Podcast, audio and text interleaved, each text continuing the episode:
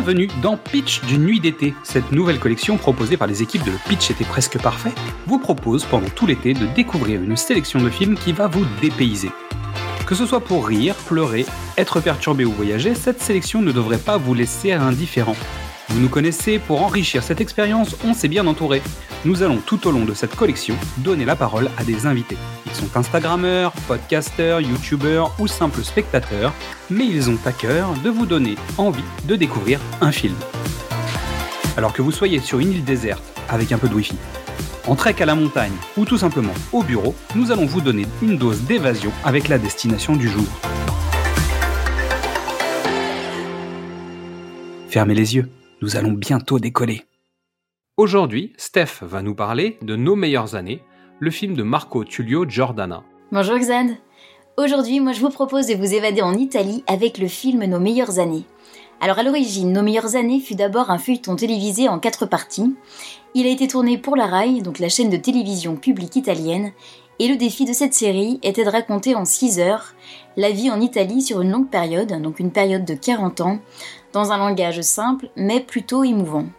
Alors ce film a été réalisé dans des conditions on va dire plutôt favorables puisqu'il a disposé d'un budget de 6 500 000 euros et a duré 24 semaines dans 240 lieux différents avec parfois 2000 figurants lors des scènes de foule. Donc ce qui est assez, euh, assez énorme. Alors le tournage s'est fait en 16 mm, puis la pellicule a été transformée sur un support numérique, donc pour la diffusion télévisée en plusieurs épisodes. Alors à l'occasion du Festival de Cannes, une version 6 heures en 35 mm a été tirée du support numérique et ce film a bien évidemment reçu le prix Un certain regard au Festival de Cannes, donc a été quand même très bien accueilli. Passons au pitch. Nos meilleures années, c'est un petit peu la petite histoire ou les petites histoires mêlées à la grande histoire. À la fin des années 60, deux frères d'une famille italienne, Nicole et Matteo, partagent les mêmes rêves, les mêmes espoirs, les mêmes lectures et les mêmes amitiés, jusqu'au jour où la rencontre avec Georgia, une jeune fille souffrant de troubles psychiques, détermine le destin de chacun. Nicolas décide de devenir psychiatre, alors que Matteo abandonne ses études et entre dans la police. Leur parcours ainsi que celui du reste de leur famille s'inscrit en parallèle avec les événements qui ont joué un rôle crucial dans l'histoire de l'Italie, notamment les inondations de Florence, la lutte contre la mafia en Sicile, les grands matchs de football de l'équipe nationale. La fiche technique, alors le titre original, la Maglio Gioventù, donc qui signifie la, meilleure jeunesse.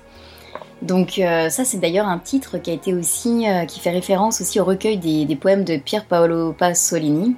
Et d'ailleurs le réalisateur euh, de ce film a fait un, film à son sujet. Donc à la réalisation nous avons Marco Tullio Giordana, donc qui est réalisateur, metteur en scène de théâtre et aussi écrivain italien. Il a d'ailleurs reçu de nombreuses distinctions pour, euh, pour ses films.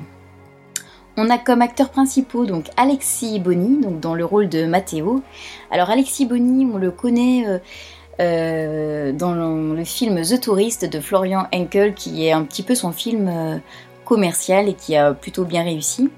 Et on a également comme acteur principal Luigi Locasio. Donc Luigi Locasio a tourné dans pas mal de films de, Marco Tullio euh, Giordana, notamment dans les, dans les 100 pas en 2000. Et d'ailleurs, il a, il a reçu euh, un prix euh, pour la meilleure révélation masculine pour les 100 pas. Et d'ailleurs, il a reçu aussi beaucoup de, de prix pendant, pendant sa carrière. Alors la musique. La musique, donc la bande originale du film, la playlist est plutôt très éclectique.